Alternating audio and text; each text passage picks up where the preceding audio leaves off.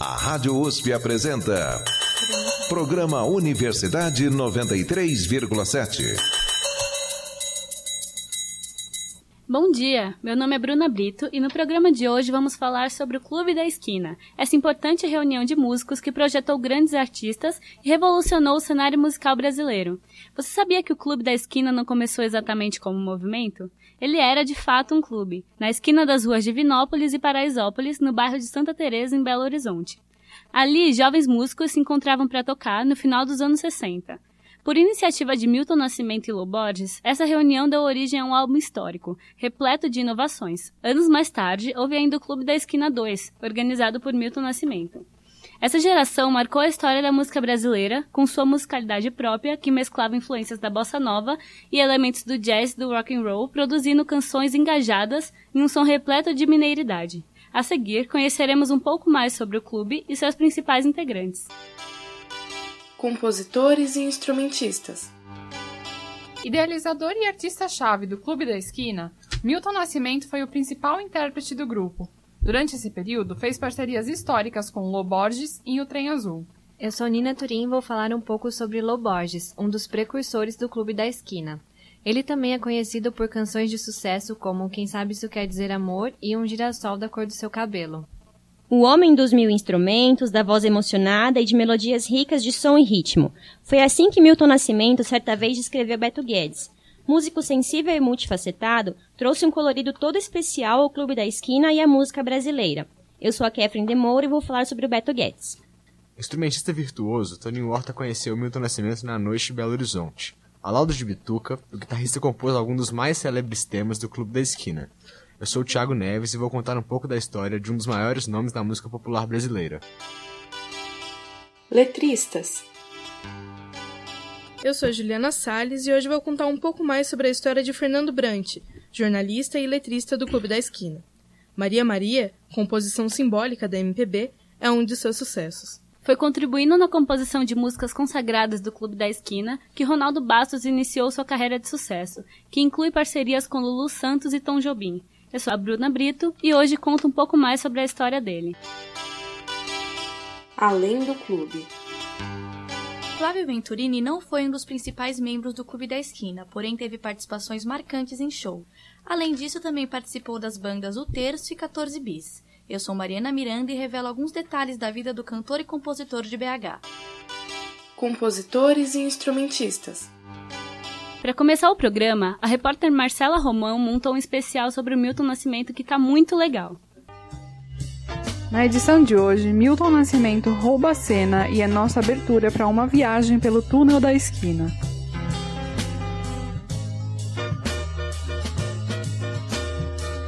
O cantor e compositor brasileiro, de 72 anos, nasceu na cidade do Rio de Janeiro, na Tijuca. Filho biológico de Maria do Carmo do Nascimento, foi adotado pela professora de música Lília Silva Campos e por seu marido, Josino Campos, dono de uma estação de rádio.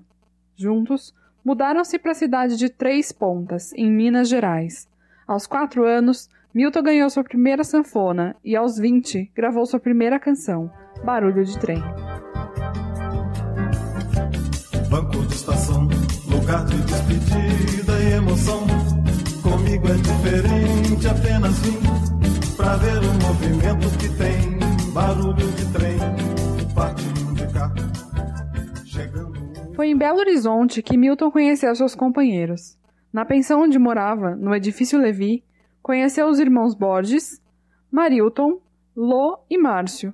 Compuseram músicas como Estrelas, Cravo e Canela e Nada Será Como Antes, uma canção sobre o exílio.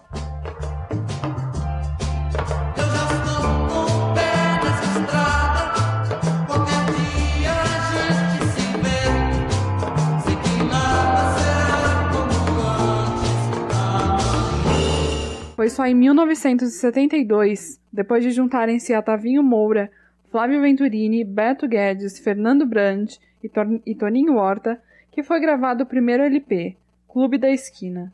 A produção incluía, além daquelas três canções, músicas como Tudo que Você Podia Ser, Nuvem Cigana e O Trem Azul. Os fãs de Milton o imprimiam como próximo ao conservadorismo e ao antigo. Assim, o elemento inovador e crítico das músicas do disco soou traidora. A produção foi duramente criticada.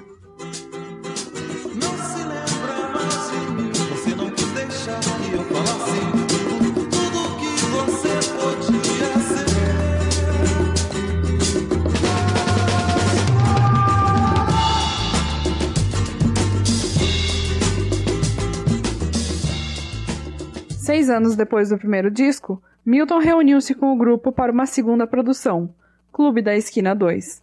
Canções como Credo e Canção Amiga, inspirada no poema de Drummond, vieram à tona. Maria Maria estourou e até hoje é cantada por gente de todas as idades. Uma canção em que minha mãe se reconheça, todas as mães se reconheçam e que fale como dois olhos. Caminho por uma rua que passa em muitos países. Se não me veem, eu vejo. A repórter Marcela Romão está aqui com a gente para falar um pouco mais sobre o Milton Nascimento. Sabe, Bruna, o que é mágico no Milton é que ele traz, nas suas composições, uma perspectiva da África mineira. O Clube da Esquina, quando veio, inaugurou uma outra sonoridade na MPB, porque trouxe o congado, que é a sonoridade em três compassos. Até então, o samba, protagonista, sempre havia sido feito em dois compassos. Além disso, a percussão assume papel central nessa cena, e o Milton passa a cantar em falsete, usando a técnica não como um último recurso, mas como uma alternativa tímbrica bem inovador. Para quem quiser ir a fundo nessa pesquisa, eu recomendo ler o artigo do professor Ivan Vilela, aqui da USP, de nome Nada Ficou Como Antes. E eu fico por aqui. Um dos principais parceiros de Milton é o Lô Borges, como você acompanha agora. Bom dia, aqui é Nina Turim e no programa de hoje vamos falar sobre o cantor e compositor Lô Borges.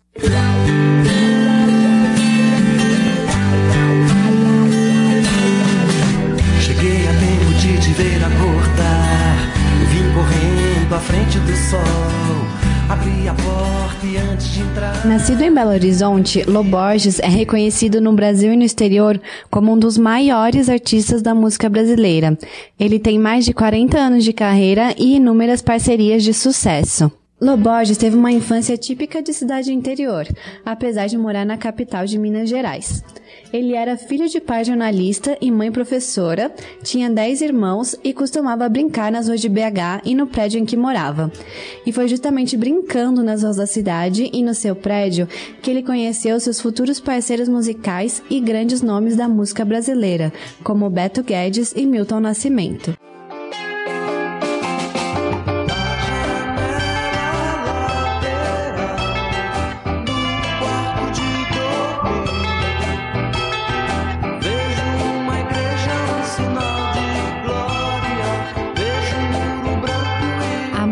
Estamos ouvindo se chama Paisagem da Janela e foi feita em parceria com Milton Nascimento no disco Clube da Esquina, que marcou a carreira de ambos os artistas. Lô Borges falou um pouco sobre esse disco em entrevista concedida ao programa Espaço Cult da PUC TV Minas com a apresentação de Adriano Verli, exibido em 8 de março de 2013. Eu tenho que começar a contar essa história pelo convite, né? O Milton já havia gravado uma música minha para a Lenny McCartney e eu era um com- compositor emergente, jovem ainda, e um certo dia ele pintou em Belo Horizonte, Santa, Santa Teresa, e perguntou pelo Lô, o Lô tava na esquina, etc e tal, e aí de repente ele falou assim, pô cara, eu queria te fazer um convite, eu não queria só gravar mais uma música sua, eu queria te convidar para fazer um disco comigo. Então isso foi para mim impactante, porque eu tinha 17 anos quando ele me fez o convite, e isso para mim foi, eu tive que conversar com a minha família, eu tive que interromper os estudos para aceitar o convite dele, foi uma coisa assim muito importante, muito marcante na minha vida. Mas para chegar a esse e a outros discos de sucesso, Lô Borges teve muitas influências musicais. Ele era um verdadeiro Beatlemaníaco, gostava da Jovem Guarda e acompanhava os festivais de música da época, onde tocavam nomes como Caetano Veloso, Gilberto Gil, Os Mutantes e Chico Buarque. Para conhecer melhor o trabalho de Lô Borges, vale a pena escutar os discos Clube da Esquina e Via Láctea. Obrigada pela companhia e até o próximo programa. Nina Turim para Universidade 93,7.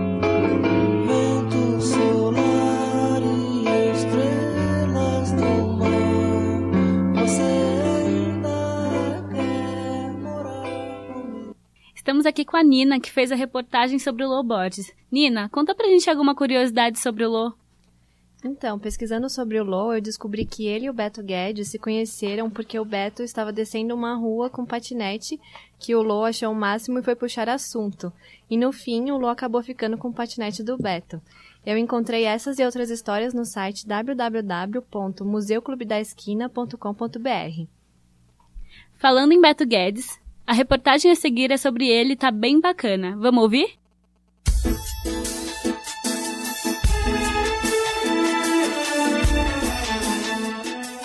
É inegável que o Clube da Esquina, essa importante expressão da musicalidade brasileira, revelou artistas incríveis e revolucionou o cenário musical do país.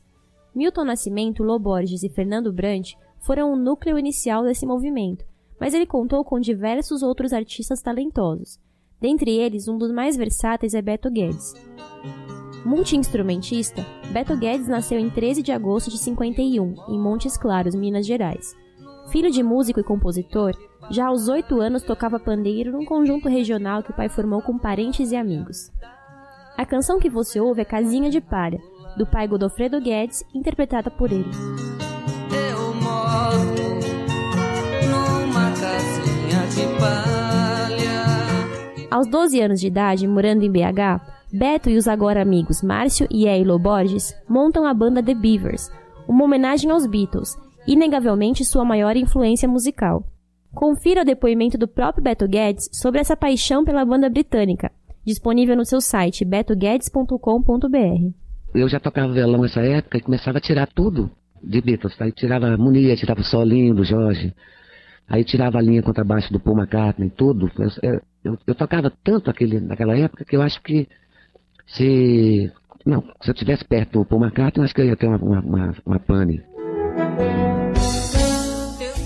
Em 72, a convite de Milton Nascimento e Lô Borges, Beto participa da gravação do antológico álbum Clube da Esquina, tocando bateria, guitarra, contrabaixo, percussão e cantando.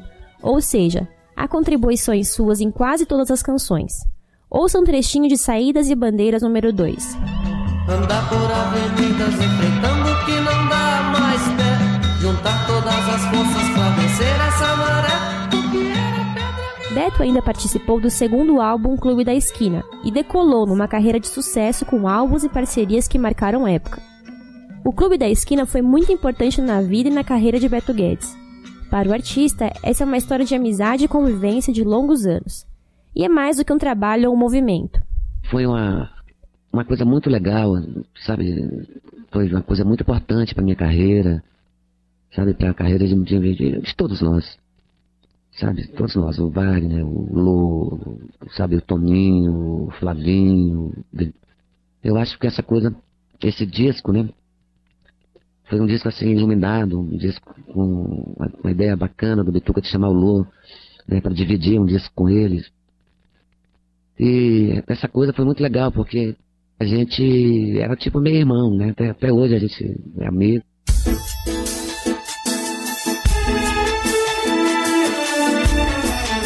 Hoje, com mais de 40 anos de carreira e dezenas de discos gravados, além de participações em outros tantos, Beto Guedes pode ser considerado um dos artistas mais respeitados do país. Sem dúvida, ele trouxe uma enorme contribuição à música brasileira e por isso vale a pena conhecer mais da sua sonoridade. É isso aí. Kefren de Moura, Universidade 93,7. Até mais! A repórter Kefren de Moura está aqui com a gente. Kefren, o que mais você descobriu sobre o Beto? Olha, na pesquisa para essa reportagem, descobri um monte de coisa interessante e curiosa sobre ele. Uma delas é a paixão que ele tem por aviões. Sim, ele adora, e o mais engraçado é que ele tem muito medo de voar. Para quem tem vontade de saber mais sobre a vida dele, a carreira, as músicas, é só acessar o site dele, o betoguedes.com.br, de onde os depoimentos foram tirados. Lá também tem músicas, a agenda dele, e é isso aí. O repórter Tiago Neves vai nos contar um pouco sobre o Toninho Horta. Vamos conferir? Toninho Horta nasceu em berço musical. Seu avô materno, João Horta, era maestro e deixou sua marca como compositor de música sacra e popular. Além disso, Toninho teve forte influência da mãe e do irmão mais velho, o baixista Paulinho Horta.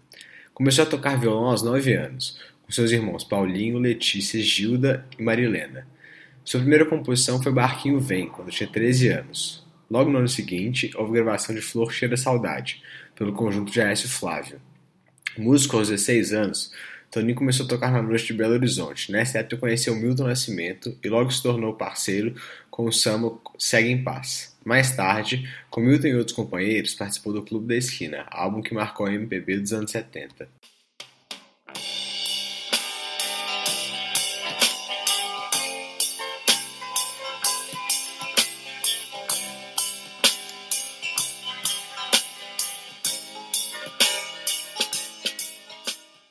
Após mudar para o Rio de Janeiro no final dos anos 60, Toninho projetou-se no mercado nacional.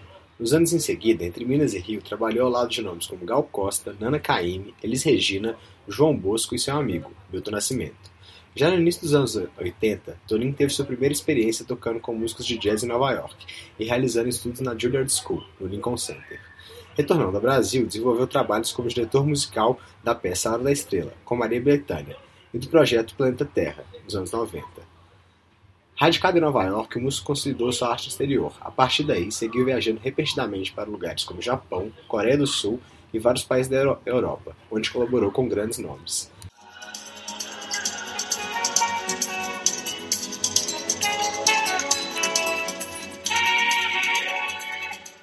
Nos anos de 1977 e 1988, Toninho foi considerado pela revista britânica Melody Maker como um dos 10 melhores guitarristas do mundo. Tiago Neves para o programa Universidade 93,7.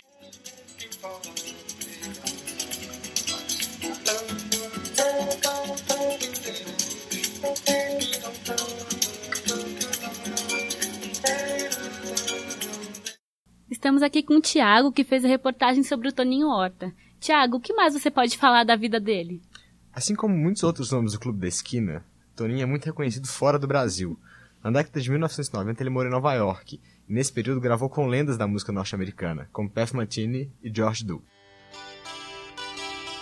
Letristas. A Juliana Salles vai trazer agora pra gente um pouco da história do Fernando Brandt, um dos letristas do clube.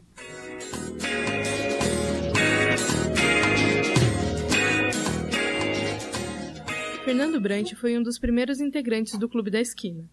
Jornalista e escritor, fez uso de sua habilidade com as palavras para compor letras para as canções do grupo. Suas composições eram reconhecidas pela simplicidade e delicadeza, mesmo quando o assunto eram temas problemáticos, como a morte.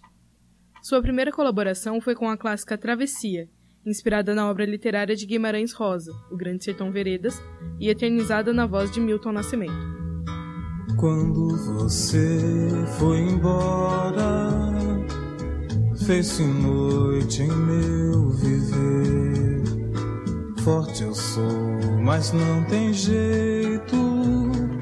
Hoje eu tenho que chorar. O jornalista e compositor faleceu em junho desse ano após complicações decorrentes de um transplante de fígado. Mas deixou como legado canções que foram fundamentais para a trajetória do Clube da Esquina e que são verdadeiros tesouros da música popular brasileira. Brandt foi responsável por composições politicamente engajadas, como para Lennon e McCartney, e foi ainda capaz de transpor a vida cotidiana de milhares de mulheres com a música Maria Maria, que o autor assume em entrevista à TV UFMG ter dedicado a algumas pessoas em especial, mas buscando alcançar um público maior. Maria Maria é uma história de umas, de umas mulheres, Marias, que foram importantes na minha vida enquanto menina em Diamantina e depois menina e adolescente em Belo Horizonte. Quer dizer, umas pessoas que eu conheci do Vale de Jequitinhonha e tal. Quer dizer, eu, eu quis pôr para fora exatamente a, essa vida de pessoas simples, mas que tem assim um coração enorme, né? uma sabedoria autêntica, né? A canção foi criada originalmente para um balé em 1976 e ganhou bastante destaque na voz de Elis Regina. Hoje você conheceu um pouco mais sobre Fernando Brant, jornalista, escritor e letrista do Clube da Esquina. Eu sou Juliana Salles e até mais.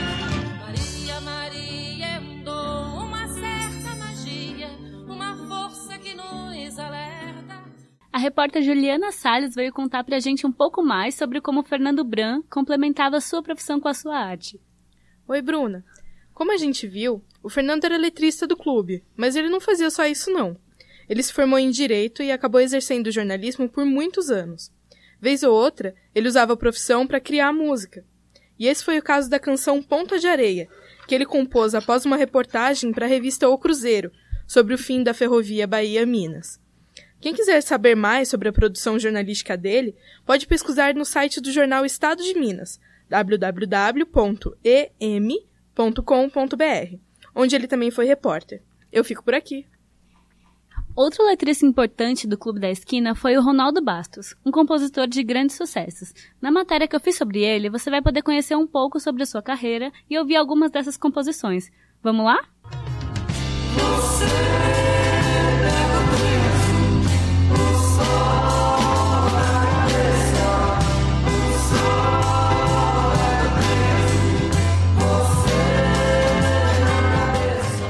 Ronaldo Bastos é um dos principais compositores do Clube da Esquina, movimento que marcou a história da música brasileira. Eu sou a Bruna Brito e começamos o programa de hoje ouvindo o Trem Azul, uma das canções que Ronaldo ajudou a compor para o álbum de estreia do clube, em 1972. Ronaldo Ribeiro Bastos nasceu em Niterói, no Rio de Janeiro, em 1948, e desde criança sonhava em ser cantor. Alguns anos mais tarde, quando cursava História na Universidade Federal do Rio de Janeiro, conheceu Milton Nascimento. A parceria entre os dois rendeu inúmeros clássicos, como Crave Canela.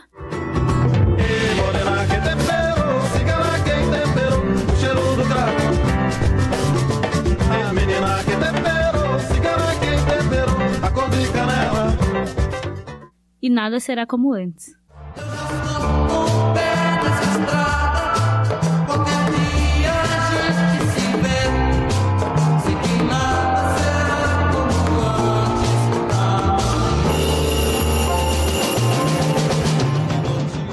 Ambas gravadas pelo Clube da Esquina. Ronaldo contribuiu como letrista, capista e organizador das composições do disco de estreia do clube, e sua ligação com ele foi muito forte. Ouça agora um trecho de uma entrevista concedida por Ronaldo ao Museu Clube da Esquina. Ela está disponível no canal do YouTube do museu e foi acessada no dia 24 de setembro de 2015. E aí, para falar um pouco dessa coisa do Clube da Esquina, na realidade eu acho que a gente tinha. A gente era alma gêmea em torno de coisas assim de interesses comuns pelo cinema novo, pela bossa nova, especialmente pela mudança do mundo e pela, pela música, pela, pela poesia, por todas essas coisas. E foi se encontrando, né? Em 1989, Ronaldo lançou o disco Cais, com vários artistas como Caetano Veloso, Gal Costa, Tom Jobim, Chico Buarque e Paralamas do Sucesso, cantando suas composições. Ele também se dedicou à carreira de produtor musical, em 1994, fundou o selo Dubas Música, que lançou discos de Flávio Venturini e Toninho Horta, entre outros. Ele gravou diversos CDs em parceria com o intérprete Celso Fonseca. O mais recente, de 2007, se chama Polaroids. Ao longo de sua trajetória como compositor, foi parceiro de músicos consagrados como Tom Jobim, Caetano Veloso e Lulu Santos, com quem compôs o sucesso Um Certo Alguém.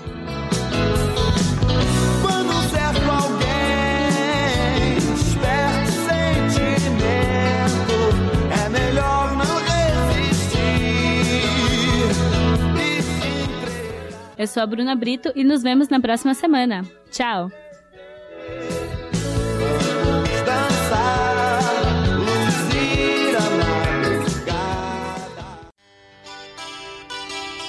Além do clube. Flávio Venturini não foi um dos principais membros do Clube da Esquina, porém teve participações marcantes em shows. Mariana Miranda vai nos contar alguns detalhes da vida do cantor e compositor de BH.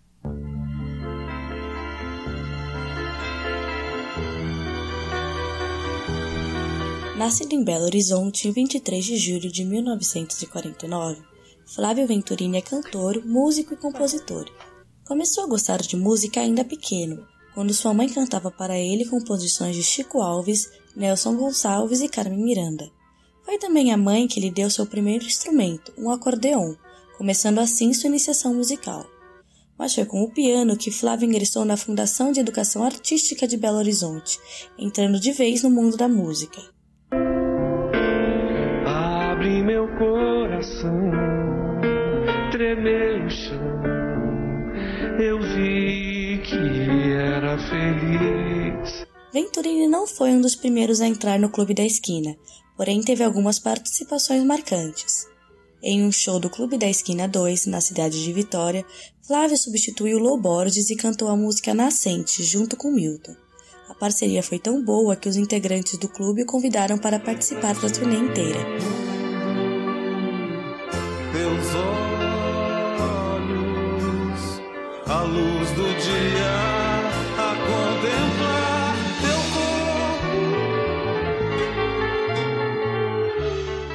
Da música também virou o nome de seu primeiro disco solo, gravado em 1982, enquanto Flávio estava no 14 Bis, banda que fez parte durante oito anos. Flávio também participou do Terço, nos anos 70, antes mesmo de entrar para o Clube da Esquina. Em entrevista para o programa de Daniela Zupo, Flávio conta da importância do clube para a música popular brasileira. Então, acho que o Milton veio com uma banda que era o Som Imaginário, de músicos sensacionais, né?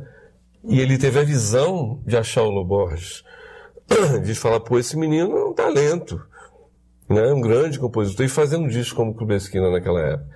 Eu me lembro da sensação que eu tive ao ouvir a primeira vez. Foi como ouvir um disco dos Beatles, que foi, foram meus grandes ídolos. Foi a mesma sensação. Aqui é Mariana Miranda e até o próximo programa. A repórter Mariana Miranda está aqui e vai contar pra gente uma curiosidade sobre o Flávio Venturini. Oi, Bruna. Bom, o Flávio de certo mostrou seu talento no ramo musical, mas você sabia que ele também gosta de fotografia? A música Jardins das Delícias de seu álbum instrumental foi inspirada em uma foto que o músico tirou em seu sítio.